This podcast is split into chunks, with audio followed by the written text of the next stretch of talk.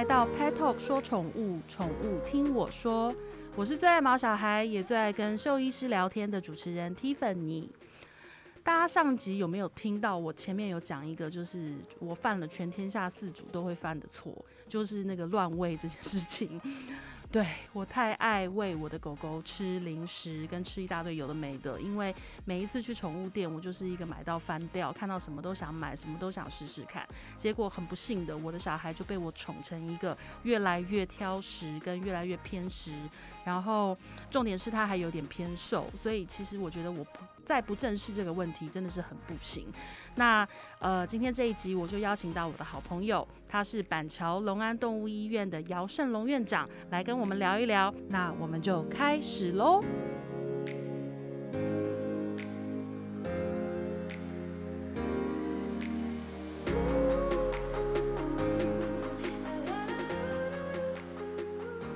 不知道他结局会不会是就是我被拖出去剁手，但是总之今天我们请姚医师来跟我们好好讲一讲我们的这些做呃行为，还有跟狗狗他们乱吃会有什么下场，还有怎么正确的吃。欢迎姚医师。Hello，呃，各位饲主朋友，大家好，我是板桥龙安动物医院姚医师。我们现在先来聊一聊不吃饭这件事情。哎，那姚医师像。我的狗狗啊，从来到我们家的第一天开始，当然你知道一开始都是照书养嘛，所以我们绝对就是非常遵行，只吃饲料，而且每天还会量哦多少克几餐这样子吃，它也都吃得好好的。可是就从某一天，我们给了他一个我们手上的东西，感觉那个好像是我儿子吧，给他吃了一块牛排还是什么的，然后从此之后他就只盯着我们的食物。然后我们也做了越来越，我们为了要让它吃，因为我的狗如果很胖，你知道我可能还会比较狠心一点，想说啊，你少吃个一两餐不会怎样。可是它它比较偏瘦，那我看了就会觉得，哎呀，好像我不会养啊，跟好像怎么我的狗都不爱吃东西。可是我后来发现，它其实不是不爱吃东西，它是不爱吃。饲料，他爱吃我们的东西，然后我就开始做了一些错误的示范，而且我自己知道越来越错。那譬如说，我在他的饲料里会开始加肉肉，然后会开始加一些鲜食，就是我自己认为说，哦，这样它会比较好吃。可是最后其实下场是他把那个肉都吃完了，然后饲料还是剩在那里，所以我会觉得这就是一个。不是一个解决问题的办法。那姚医师可不可以来跟我们聊一下？就是你经历过这么多的饲主，一定很多人跟你讨论过喂食的问题，常见的错误有哪些？好，OK，呃。我平时在看诊的时候，我非常喜欢用比喻的方式。那用比喻的方式的话，一般事主都会懂，哈，嗯，啊，一般事主都会讲啊，原来就是这么一回事，对，原来就是这么一回事。然后再来的话，就是逻辑问题，哈，就是你有一个正常的逻辑，我们大概就知道说我们应该怎么做。那这只狗狗我们应该怎么样？好，那 Tiffany 第一个问题就是说，呃。以前他都很爱吃饲料，呃，而且喂食的也很好。对，好，那有一天哦，他可能吃了一个牛排，或者吃了一个什么非常好吃的东西哦，之后的话，他可能慢慢的就比较不爱吃饲料，只是比较哦，比较不爱吃，他还是吃。那一段时间之后，他尝试过。很多很多饲料以外的东西，对，他就觉得饲料这个是不可口的，他就完全不吃了。对，他就完全不吃。那我不吃饲料的结果是什么呢？没有，哈，一样可以得到好吃的东西。嗯，那我为什么要吃？对，好，那这个就是我跟饲主做的一个比喻，哈，我常常把小狗比喻成。学龄前的小朋友，嗯，那学龄前的小朋友，我们一般有的家长、有的父母都会做，哎，自己做呃饭啊，自己做他们可以吃哈的东西给他们，有营养的东西给他们。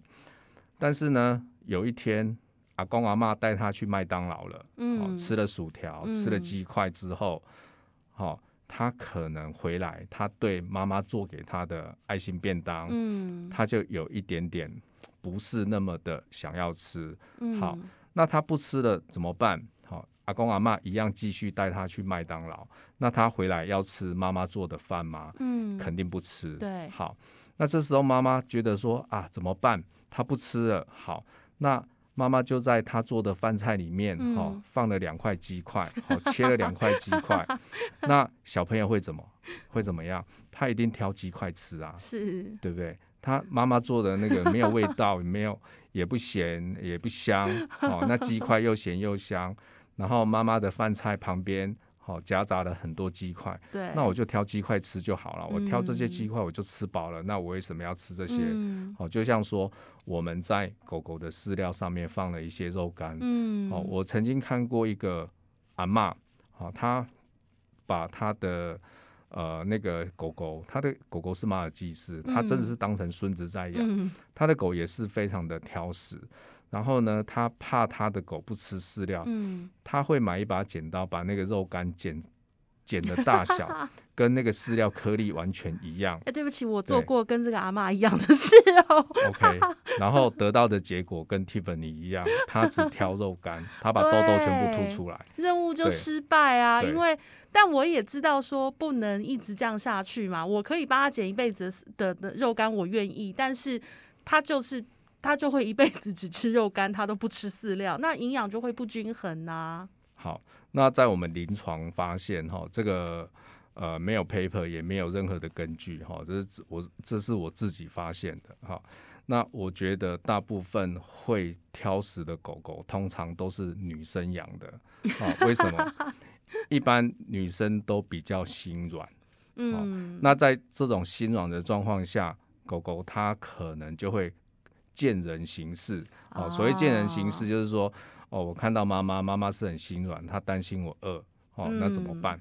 那我就是不吃啊，嗯，哦，那不吃，等一下我只要坚持个一餐两餐不吃，我下一餐应该就会有好吃，妈妈就来了，对，那我帮你捡肉肉，那果不其然，等一下就有肉肉可以吃。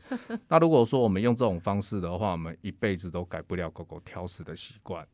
所以我觉得他越来越挑食，跟他问题越来越严重。我还是要归咎到一点，就是这段时间 work from home，我在家上班，每天跟他相处的时间很长，然后就会一直啊，那你不吃肉肉，那那那那那我们换牛肉好不好？牛肉比较香，还是哎，那我们要不要加一点花椰菜？然后就来了，整个就乱掉了。好，那我还是用比喻的方式哈，就是男生都很喜欢讲当兵的故事，当兵的故事哈。我在当兵之前，我不吃的东西可多了，好，譬如说我不吃青椒，嗯，好，青椒那个味道我真的不喜欢，嗯，我也不喜欢吃茄子，嗯，大部分的蔬菜我都不太吃，我只吃绿色的，看起来绿绿脆脆的蔬菜，哦，我只吃那个，好，所以说我妈每次都会用那个蔬菜给我，嗯，其他蔬菜我一口都不吃。那当完兵呢，我非常喜欢吃青椒。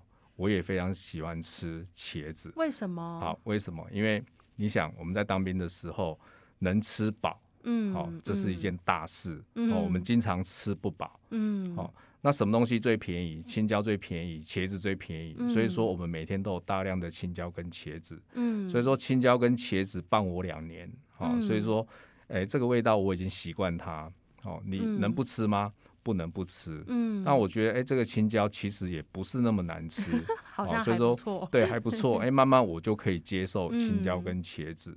好，那这个再讲回我们的我们家的狗狗一样，就你一定要让它知道说你是处于饥饿的状况下，嗯，那如果说我们的狗从来没有在饥饿的状况下。你要导正它挑食的行为，基本上非常的困难。也对啦，反正就大餐一直上来嘛，不是解压骨就是零食，再不然就肉肉嘛，永远饿不到。对，所以说，当我们要导正一只挑食的狗狗的话，我们怎么做？好，第一个心要狠。嗯，所谓心要狠的话，就是现在的话就是一个命令一个动作。哈，吃饭时间五到十分钟。好，我放宽一点标准，我给你二十分钟好了。那这二十分钟我没有吃，或是说我叼了两口就把它吐出来，哦，把弄得整个碗旁边全部都是饲料。这时候我怎么做呢？我就把饲料收干净，我我只给你干净的水。但这当中到下一餐，我完全没有任何东西可以吃。我觉得这其实是饲主要忍耐，比比狗要忍耐来的来的多，对不对？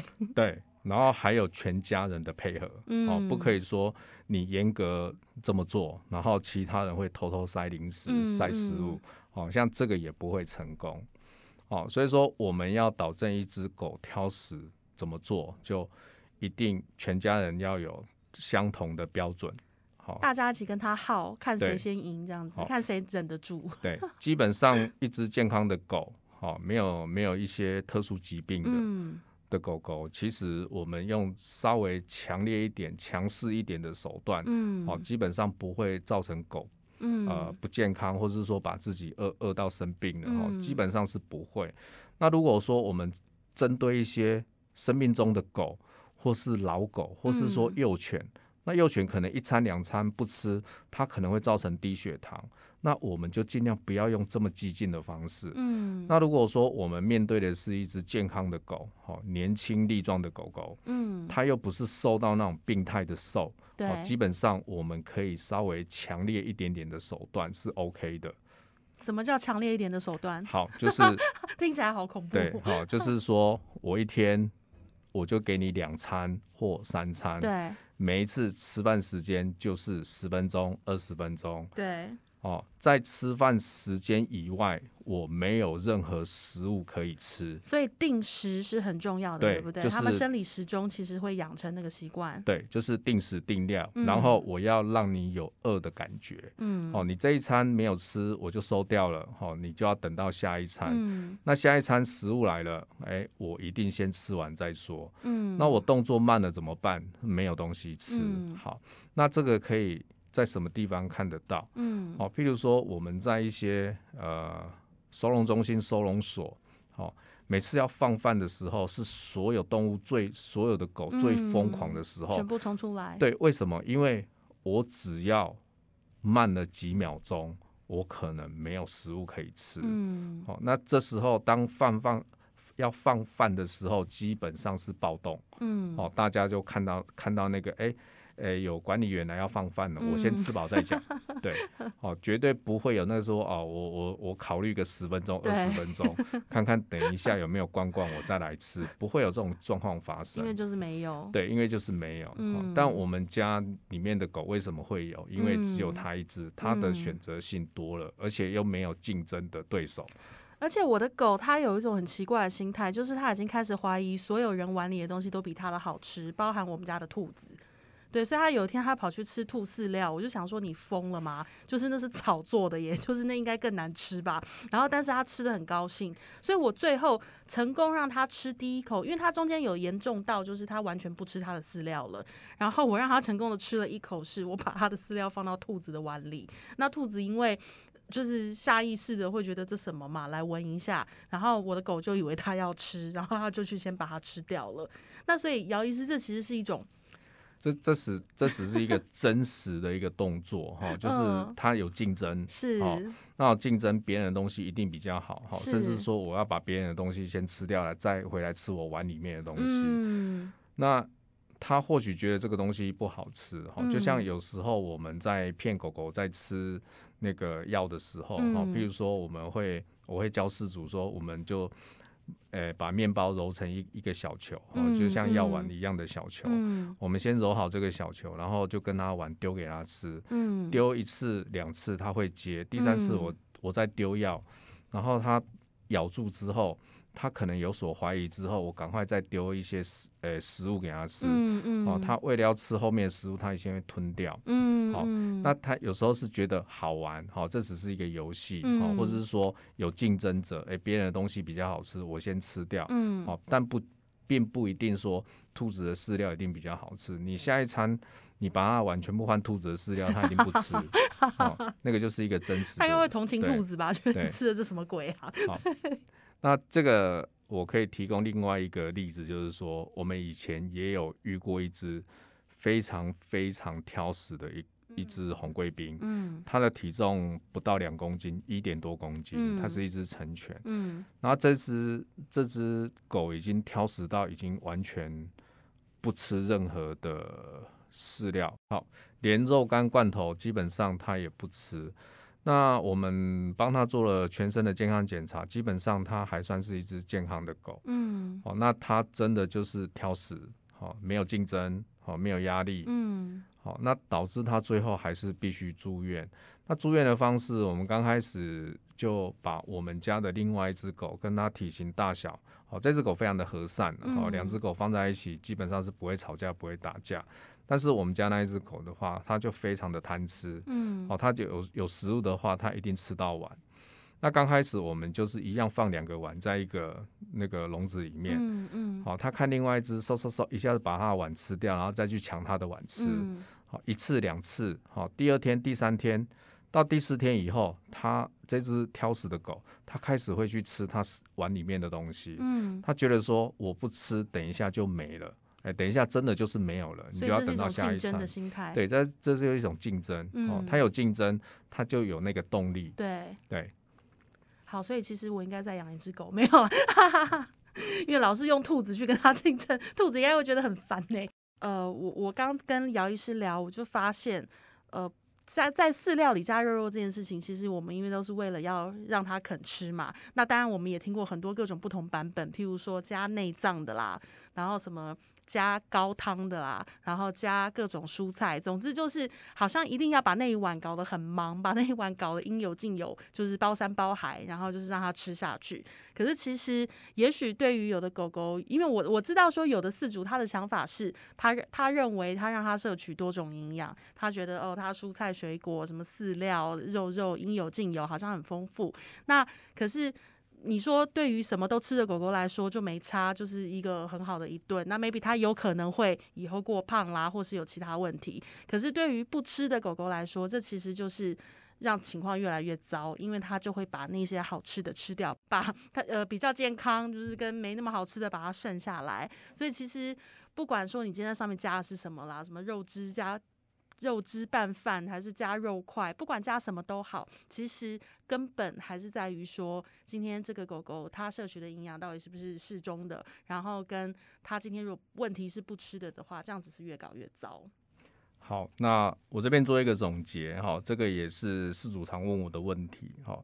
那究竟是饲料比较好，还是鲜食比较好？嗯，那我会给饲主的意见就是说，如果我有时间啊，我的时间很多，那我可以比较长时间的帮我的狗狗做饭。嗯，你可以做鲜食。那当你做这个鲜食的时候，你一定要做功课哈。譬如说，我会买买一些书来看，哦。我的狗狗的年纪、年龄，好，甚至说它的胖瘦程度，嗯，那它需要多少营养？好好，我就照这个食谱来做鲜食。那对现代人来说，其实太难了啦。对，好，那如果说这个我做不到的话，那我们还是建议以饲料为主。嗯，那饲料通常都是完全配方，哈，我们我们有非常多种的饲料可以选择。嗯，那我们选择一个呃对它呃适合的饲料。那其实饲料是可以长期的吃，是基本上是没有问题的。那鲜食的优点哈，就是它好吃，哦，然后软软的很好吃。缺点的话，你要花非常多的时间跟精神跟精力，好去做这个鲜食。那另外一个缺点就是说，它有可能比较容易会有牙结石的问题。好，那饲料的好处是什么？饲料好处就是说它简单方便。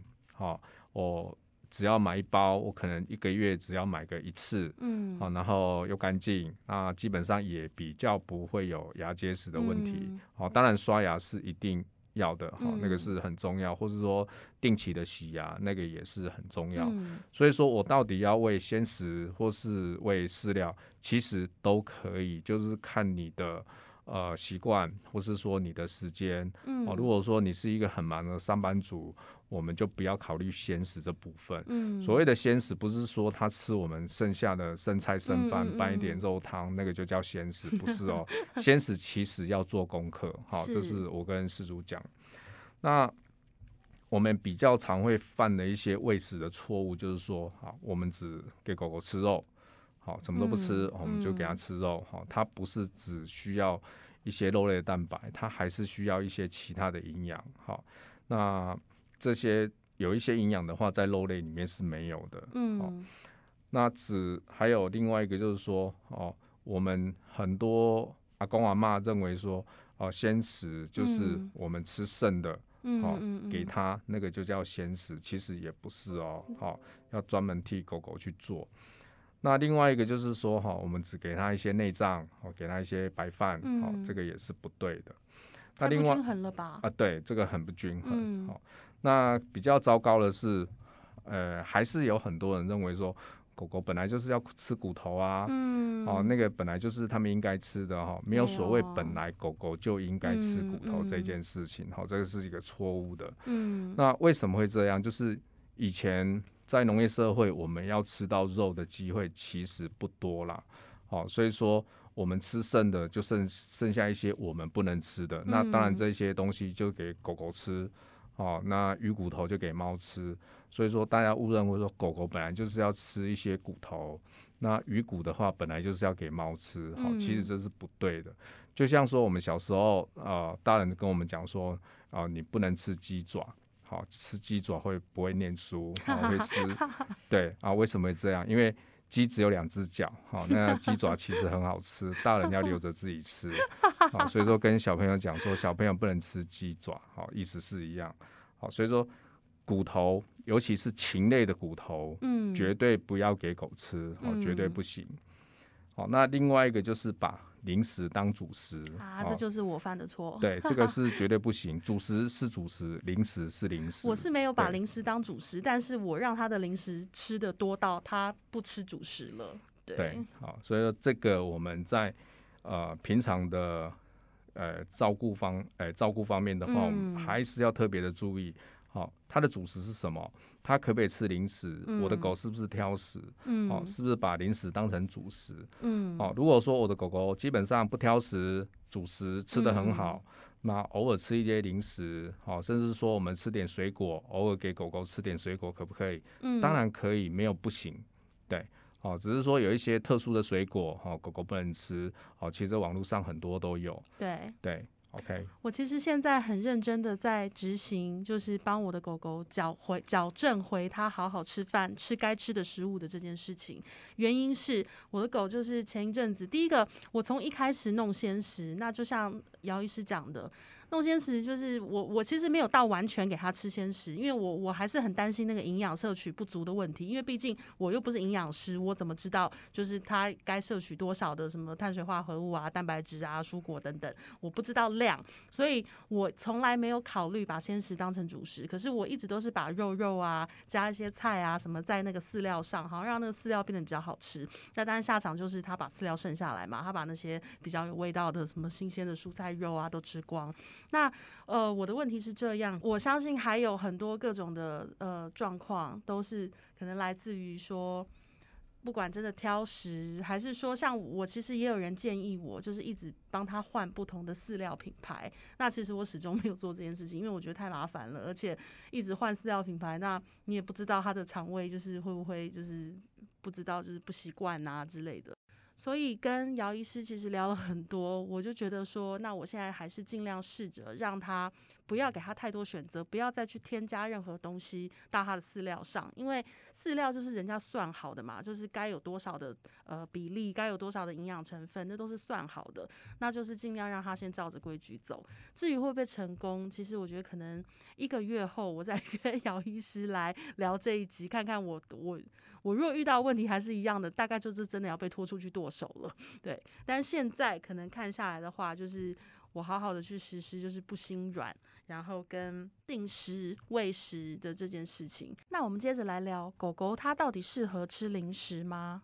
好，基本上像狗狗吃零食的问题，老实说，我们自己也会喂狗狗吃零食，嗯，包括是我们。我自己吃的东西，嗯，哦，比如说我们在看电视、看电影的时候，狗狗窝在我们的旁边，我也是会给它吃零食，好，但是需要有一些原则，好，一些原则的问题，好，比如说我的狗狗是不挑食的狗，哦，那基本上它可以吃的东西，我都会赏它一口两口。那如果说这只狗狗是一只非常非常挑食的狗，而且它又一它又是一只。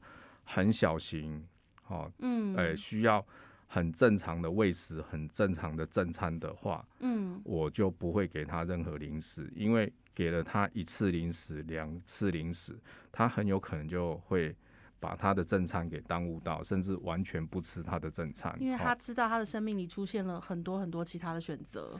对，当他的选择多样化的时候，哈，我们把他看成他是一个呃学龄前的小朋友。哦，那如果说学龄学龄前的小朋友，他他的身边，哈，他的阿公阿妈，或者是甚至他的亲戚朋友哥哥姐姐。都会给他吃零食的话，相信这个小朋友一定不爱吃正餐。嗯，那所以像呃可以吃零食，可是什么样的零食对他们来说是比较不不适当的？好像基本上有一些零食，就是说我们可能说第一个对身体不健康的，嗯。那像我们吃的一些东西，譬如说太过于重油重咸的，这个我们就不会给。我们自己吃的那种什么洋芋片啊什么的，对，这个我们就不太会给。哦，那我们会专门给狗狗吃的一些，哎，狗专用的零食哦，至少它们的盐分啊，哦，比较少，呃，调味料也比较少。那这个是我们比较建议的。那另外有一些零食的话，它具有功能性啊，比如说它有洁牙的功能，哎，这个也是一个不错的选择。洁牙骨吗？啊，对，洁牙骨这个也是一个不错的选择。但是呢，有很多的那个零食，它其实包装成洁牙骨的功能，但是它没有洁牙的效果，它只是一般的零食，对。像我就有怀疑呀，就是我给我的狗小丁吃的洁牙骨，因为我觉得它好吃到，就是因为像前一阵子我们都在家上班，然后每天就是要在家就坐在电脑前面时间很长，要开会啊什么的，然后我的狗就会一直来找我玩，或者是说一直来叫我，然后因为很吵，我在忙嘛，然后我就给它一根洁牙骨打发它，结果有一天我开完会。一个很长的会，我就发现那天他吃掉了半根洁牙，呃，半包的洁牙骨，因为我就一直给，一直给。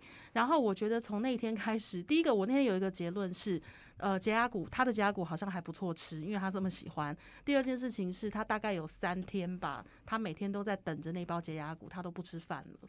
好，那通常我会建议事主的话，我们要选择洁牙骨的话，有几个考虑的一个点，嗯，好，比如说。这个解压骨我可能一口两口我就吞掉了，我就吃进去了。好，那这个有解压功能吗？基本上没有。好，那你要有解压功能的话，就是狗狗它很喜欢，哎，这个味道还不错。然后我喜欢去啃，好，喜欢去咬。嗯。但它又不是非常非常的硬，好，甚至咬到牙齿都会断掉那种，那个也不适当。好，就是它有一点点的。呃，软硬度适中，而且可以耐咬，可以咬很久。哎，这个比较有洁牙的功能。对。那如果说我一口两口，我咬一下，咬两下，我就可以吞掉了，可以吞进去的，基本上这个不太有洁牙的功能。对。那另外一个就是，呃，我有看到一些零食，哈，就是我们我们。呃，兽医同业的话，经常有在做一些意见的一些交流，哈，就是有一些，哦，比如说像一些肉干的一些零食，嗯，那另有一种肉干的零食，我们兽医是绝对绝对不建议，希望饲主也尽量不要去买，就是它是一个类似像十块钱硬币或是五十块钱硬币的这个那个。呃，肉干或是肉片，大颗哎。呃，对，就是大概像十块钱这样，或是五十块钱这样。嗯。那一般狗通常咬两下它就吞进去，那这个非常容易卡在食道。对。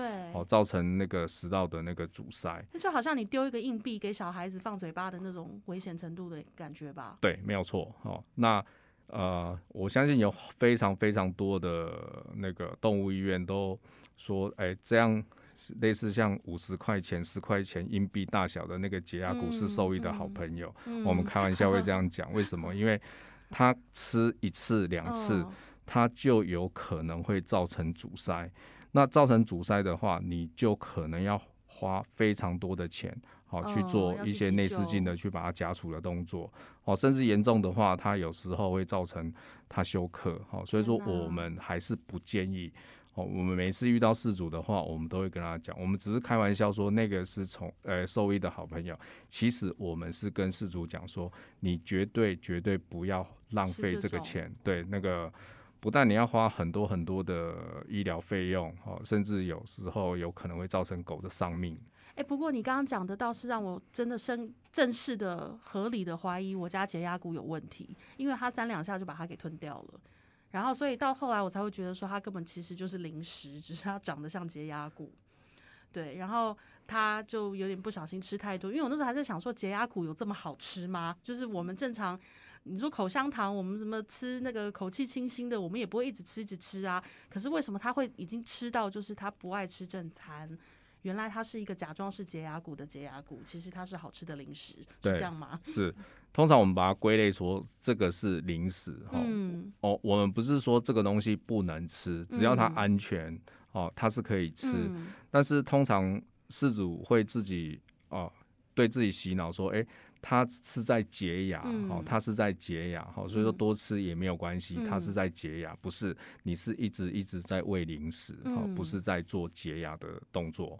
因为像现在最近 work from home 在家都是想喂就喂啊，然后看到了觉得他好像很无聊，就哎你要不要吃这个？对，所以其实千错万错都是我的错啦，对不对，姚医师？哎。这个是大部分会犯下的错误。对，然后就是我也比较呃，他乱吃让我比较紧张的是，他呃有一段时间他搔抓就抓皮肤抓痒的那个次数感觉比较多。那当然我自己也会胡思乱想，我会觉得说。我是不是为了他吃了什么不该吃的东西？是不是可能蛋白质成分太高、油脂太高，所以他的眼泪变得比较多，他开始流眼泪，因为那个比胸就是很容易有泪泪腺的泪泪痕的问题。然后他就开始眼泪变得比较多，所以我就真的是觉得还是要狠下心来啦，为了健康，为了长远，还是要狠下心来好好的掌握。